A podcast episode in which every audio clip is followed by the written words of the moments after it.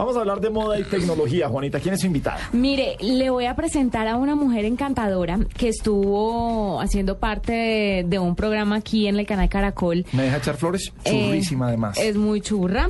Es directora de moda y belleza de People en Español es comentarista de Alfombras Rojas, consejera de belleza y estilo. Tiene un blog, La Locura, que ya se lo estuve chismoseando. Y me estoy ciñendo simplemente a la biografía que tiene en Twitter. Tiene 70.270 seguidores y les estoy hablando de Kika Rocha. Kika, bienvenida a la nube. Muchas gracias, qué rico estar en esa, en esa nube con ustedes en esta noche y aquí ya me estoy divirtiendo mientras los oía, aquí ya estoy atacada de la risa, qué rico que me. No, qué rico que estés con nosotros, sobre todo para hablar, mira, empieza ya el Círculo de la Moda en Bogotá, empezó hoy, va hasta el jueves, hay mucha tecnología ahora implicada con el tema de la moda, por ejemplo, eh, en, hace unos meses vi la noticia de unas personas que estaban diseñando a través de iPads, ¿cómo ves tú la tecnología envuelta en la moda? Tú que estás en ese mundo de la moda. Yo creo que la tecnología ayuda muchísimo, por ejemplo, ya en la fabricación de ropa como tal. No me olvido el último desfile de, Narciso Rodríguez, que lo vimos hace un par de meses, y la mayoría de las telas eran cortadas con, con láser, con esta óptica de láser montadas unas sobre otras. A mí me parece que mientras ayude a, a evolucionar de cierta manera es muy chévere y muy válida pero en últimas tú nunca puedes cambiar lo que es el cuerpo de una mujer o un real maniquí por un por un por algo que no tiene ni volumen ni la forma de una mujer. Entonces yo creo que mientras eh, es como si te digo así que que todo se va a reemplazar por máquinas y que ya nunca vas a poder hablar con personas sino que simplemente te van a contestar oprima aquí haga esto haga lo siguiente es casi lo mismo. La esencia humana no se puede perder nunca pero si las máquinas se ponen al servicio de lo que estamos tratando de lograr pues cada vez será mejor eh, Kika, eh, buenas noches. Eh, quizás lo de la tecnología eh, pasa al contrario en la moda. Ah, me explico antes de enredarme más. cuando, es algo, cuando es algo hecho a mano, que uno diría es lo más natural, son más caras las prendas de ese diseñador porque tiene ese toque personal, esa firma del diseñador, mm. que cuando es algo, digamos que elaborado por patrones y en serie, ¿cierto?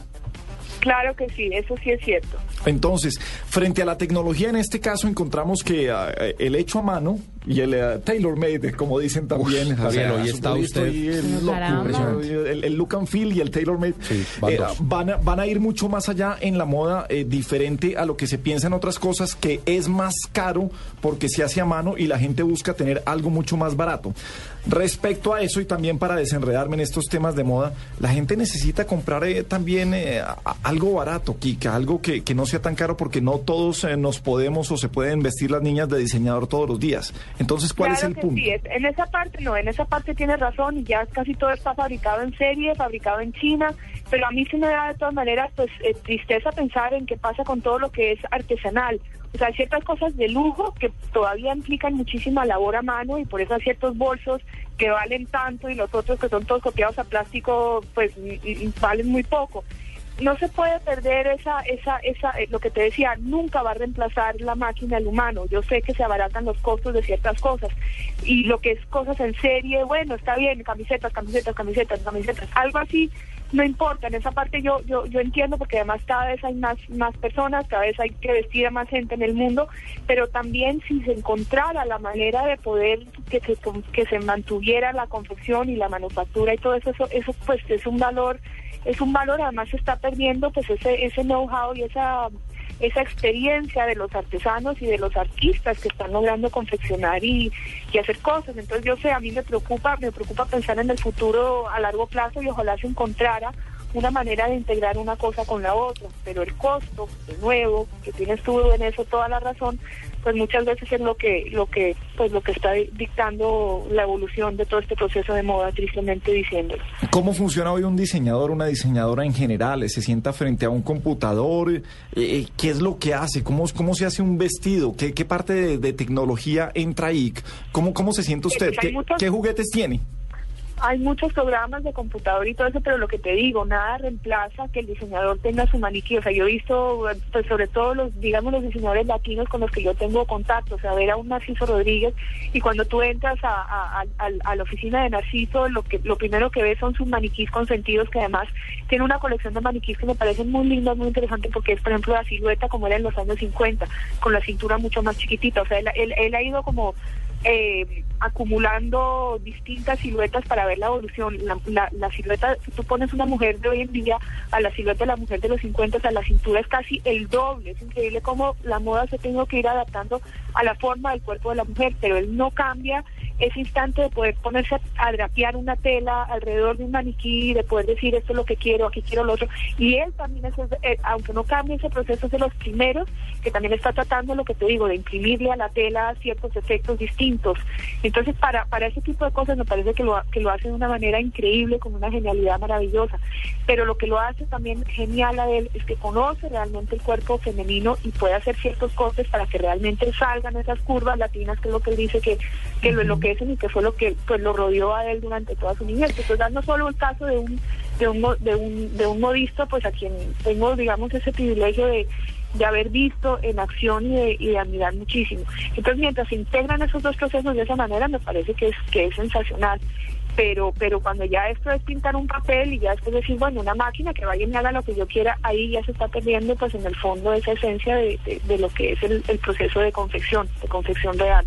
Kika, cuando para los oyentes que quieran saber más de, tu carrera, de tus tips, porque además tienes un blog donde eh, mandas tweets de tips de belleza, de estilo, de moda, de todo esto, ¿cómo te va con el blog? ¿Cómo te va con Twitter? ¿Cómo manejas tus redes sociales? Mira, mi niña, yo lo que hago es, yo empecé con los tips como una forma de, de aconsejar. A mí me gusta muchísimo aportar eh, no me las doy de experta, de sabionda, de saberlo todo, sino me gusta hablar como de cosas, de cosas muy sencillas. Y la charla de belleza es un tema inagotable. Entonces cuando empezó pues todo este cuento de Twitter, yo dije, no, esto es una forma de empezar a preguntar cosas. O sea, imagínense que está conversando con alguien, me dijeron. Entonces, pues empiece con una pregunta a ver qué le responden. Entonces dije, bueno, pues de las cosas más normales que me preocupan a mí en el día, hoy amanecí con unas ojeras terribles. ¿Qué hago? ¿Ustedes conocen remedios para las ojeras? Si no conocen, yo les voy a dar un par. Saquen del congelador un par de cucharas, pónganselas que el frío tiene un efecto buenísimo, estimula la circulación. Empezó así, te lo juro que fue como esa conversación y de eso salían otras, entonces la gente aportaba sus ideas. De España me decía alguien, no, mira, que yo me pongo tal cosa. En Argentina me contestaba alguien. Y eran temas así como muy, muy reales y en el fondo simpáticos, porque hay un punto en que en materia de belleza todas tenemos dramas. ¿no? Frente al espejo todos los días hay drama, el drama de la, de la belleza, el drama de que me pongo, tengo las caderas anchas, cómo las disimulo, eh, el color morado no me funciona porque tengo la piel de, de pronto demasiado blanca, no sé. Hoy me veo más arrugas, sí, todo. y así empezó y mira, empezamos, pues esto fue hace como unos dos años, y dije, bueno, pues les voy a poner un hashtag cuando dije que, mira, te juro que a mí me tocó pues un proceso de esto de hashtag. Y yo, ¿qué? ¿Hashtag? ¿Eso qué es? Eh, todo, ese proceso, porque uno pues está metido en otro en otro cuento. No, ya ahora sí no me cortan con el tema. Bueno, pues pongámosle el hashtag tips de Kika, a ver qué pasa. Y mira que ha sido pues una estrategia muy, muy exitosa. Están pues en los, me la paso por programa. Hay un punto durante el día que yo pues escojo los consejos que voy a dar y para que la gente también pueda entrar al blog que se llama de tacones y más.com. Entonces programo ciertas cosas, digo, bueno, si quieren saber eh, más trucos sobre las maravillas del tomate y cómo ayuda a rejuvenecer, entonces pongo el link para que la gente pueda entrar al blog y pueda mirar ya más detalles y Pero Kika, preguntas. ¿Todo el público en español? ¿Todo lo, lo, que haces en español o algo en inglés? No, yo lo hago, mira, no, mi, idioma es, es, español. Pero ¿qué hago? Pues como estoy aquí en Estados Unidos, muchas de los de los de las entradas que hago en el blog trato de traducirlas inmediatamente, sobre todo cuando menciono alguna marca o cuando entonces digo, bueno, es mi, mi, idioma principal, español, pero siempre pongo la versión en inglés de esto hasta el final. Kika. para los que estén interesados, pues también pueden ver la versión en inglés. De tacones y más.com. Sí, Kika, y para los hombres, porque uno, pues, la fácil, camisa blanca con todo necesito que empecemos a conversar. ¿Qué les preocupa a los hombres? no, pues compañía vas a tener una fuente de estoy material. preocupado. Mi esposa me regaló una camisa rosada y ¿usted cree que he encontrado con qué ponérmela? No, papá, con un blazer y un jean. ¿Pero de qué color? Pues blazer es el blazer azul con rey. blazer normal, con un blazer normal, azul oscuro. Me encantan los señores de rosado, de lila. Esos colores se les ven súper, súper lindos. Le dan una luz a la piel muy especial. Esto es de tecnología y ya vi... Azul oscuro normal. Ya vi que nos vamos a ir. Kika, hay una cosa que está pasando que se me hace buenísimo y ya, ya me pegué a esa moda. El tener unas medias de unos colores que no necesariamente, no es que no combinen, sino que no tengan nada que ver con lo que uno tiene y que le pongan un poco de color. De, o yo tengo rayas matachines. Las mías son rosadas con rayas moradas. Y zapatos de suela azul. Eso es, eh, o sea, también la moda es lo que uno se sienta como, como chévere, ¿no? Así sea boletoso. Ay, ya me dijo boletoso mis zapatos. Los señores están haciendo con las medias lo que están haciendo ahora las mujeres aquí en Estados Unidos con las uñas que antes ah, no, pues las uñas uno se las pinta de rosadito, de rojito, ya no, uno ahora está empezando a ver unas uñas con unos efectos y diamantes y rayas y estrellas y corazones, que bueno, al principio dicen, Dios mío, ¿qué es esto lo que está pasando? Ahora se está volviendo súper común, súper de moda y la industria de las uñas, ustedes no saben, desplazó por completo al, al, bueno, cuando hablábamos de cosas de belleza que son irreemplazables, los labiales, por ejemplo. Este fenómeno de las uñas ha sido tan increíble que ya desplazó en ventas a perfumes y a labiales. Sí. Esta es la temporada de las uñas, niñas. Yo todavía no como que no me atrevo a ponerme diamante en la uña ni Uy, no, no, no, eso ya. pero, pero no, crean. eso es como. Viene fuerte, fuerte. No sé si en Colombia está tan pegado como. Sí, sí eso es como las carcasas de los celulares también con. Eh, uh, Engalladas. Con glitters y cosas esas, esas. No, sí, eso sí es pimpe. Sí, hay cosas de la moda que uno como que puede coger, pero, hay otras que debe. Otro día hacemos un programa de moda. Este es de tecnología, entonces siempre tenemos que volver a eso. Pero Kika es una dura en moda y también maneja la tecnología. Sí, no, no, no, no. Además, Estoy aprendiendo todos los días. Queridísima, además, qué, qué buena imagen dejaste en Colombia televisión para la gente que no te conocía, para los que no te conocíamos, que sí sabíamos quién era Kika Rocha, pero creo que una, una buena... ¿Cómo fue esa experiencia de estar en televisión en Colombia? Mira, fue, fue, fue muy lindo poder volver porque llevaba 10 años desconectada. No fue inicialmente un papel fácil porque te ponen a ti como experta y tú no puedes salir con un chorro de babas. Estamos hablando de Colombia's Next Top Model. Sí, exacto. Tú no puedes decir, ay, todas están lindas, todos son modelos, cuando la verdad no es esa. Tú no puedes quedar mal y tampoco engañar a una persona que está ahí enfrente. Entonces es, es una responsabilidad y hay que tratar de encontrar la forma de decírselo sin ofender. Lo que pasa es que a veces la verdad duele. Entonces, pues yo, o sea, no creas, por Twitter me ganaba mis regaños cada, cada episodio que sacaba, yo temblaba pues de ponerme a leer. Hay un punto en que dije, yo no leo más.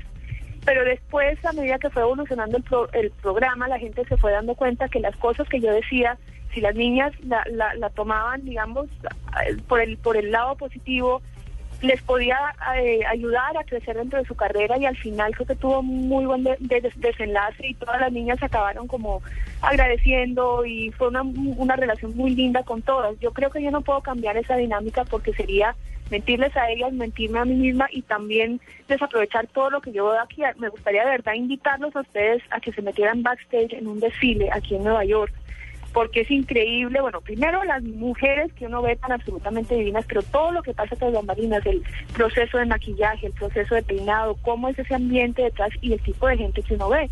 Y estas son las mujeres que están conquistando las pasarelas del mundo. Colombia tiene que llegar a eso y vamos a llegar seguramente, pero la selección tiene que ser muy importante y uno no puede engañar en, ese proceso. Bueno, por pues más reality y por más drama lo que, que, cause. Pues hablamos de tecnología, hablamos de moda, hablamos con una mujer espectacular, churrísima me parece a mí, Kika Rocha, sí me hace espectacular. Muchas gracias, besos, besos. ¿Ya le vio las fotos en Twitter? Sí, claro que sí. ah, que ustedes hacen una investigación exhaustiva. Pero no, desde Colombia's Next uh, Top Model, eso Qué pena contigo, Kika, estos hombres no se controlan. No, no, no, yo feliz aquí con estas flores. Venga, ay, qué dicha. Hoy teníamos, teníamos dos temas de, de, esta noche aquí en la Nube Blue, que esto es tecnología, pero se mezcla con muchas cosas. Kika, usted, si ve al, al, al esposo de su mejor amiga con otra, ¿le cuenta? Ay, Dios mío, complicado. Complicado. complicado, complicado, porque es que a veces en la vida lo, último que se entera de lo que está pasando es el, en casa, todo el mundo alrededor. Eh, ay, Dios mío, no sé, me pone, me, la pone difícil. Yo creo que ahí tiene uno que, que, que, que, pensar que, pues no sé, escoge uno la amiga o la cosa, pero a veces pasa que uno va y le dice, ay, mira, yo vi tal cosa. Entonces esta pelea, el desastre, después bueno, se pelean, se arreglan y lo mandan a uno hasta el carajo. Entonces uno tiene que decir, bueno, ¿yo qué hago? ¿La amiga, la pareja? No sé, es, es, bien complicado. Y el otro es que nuestro hashtag de esta noche es un buen amigo. ¿Un buen amigo qué hace para usted? Hashtag un buen amigo, numeral un buen amigo. Un buen amigo sabe escuchar, también sabe hablar, eh, yo creo que te apoya en las buenas y en las malas Y hablando de moda, es el primero que te va a decir, por favor, ni se te ocurra ponerte eso. Ni se te ocurra. yo lo acabo de decir. Porque de verdad es que, es que, es que yo estoy en este mundo en que tú ves a todas las celebridades, ay, no, es que estás divina, quedaste preciosa, y salen a la y yo, no, mire, no, no, no, yo, usted le está pagando a la estilista porque le está diciendo que está bonita. Mírese el espejo, no tiene uno, un mejor amigo que un espejo donde le diga, no, no, no, no, no, pero esto me queda como raro, yo me veo como ancha aquí. Y una foto, tomarse siempre una foto, y eso les digo a ustedes, a todos nosotros nos funciona el truquito. Si uno no sabe que, cómo se va a ver, siempre registrar en cámara, que en la cámara uno dice, uy, no, no, estos aretes me quedan largos, me queda cortico, en fin, cosas que, que siempre pueden funcionar, pero, pero en serio. Ah, no salga de la casa sin fotos. Sí. Él es un buen amigo. Sí, un buen amigo. Kika, un abrazo grande y mil gracias por estar aquí. Un abrazo a todos ustedes en esa nube tan chévere en la que andan. qué rica entrevista. Gracias a Kika Rocha. Besos.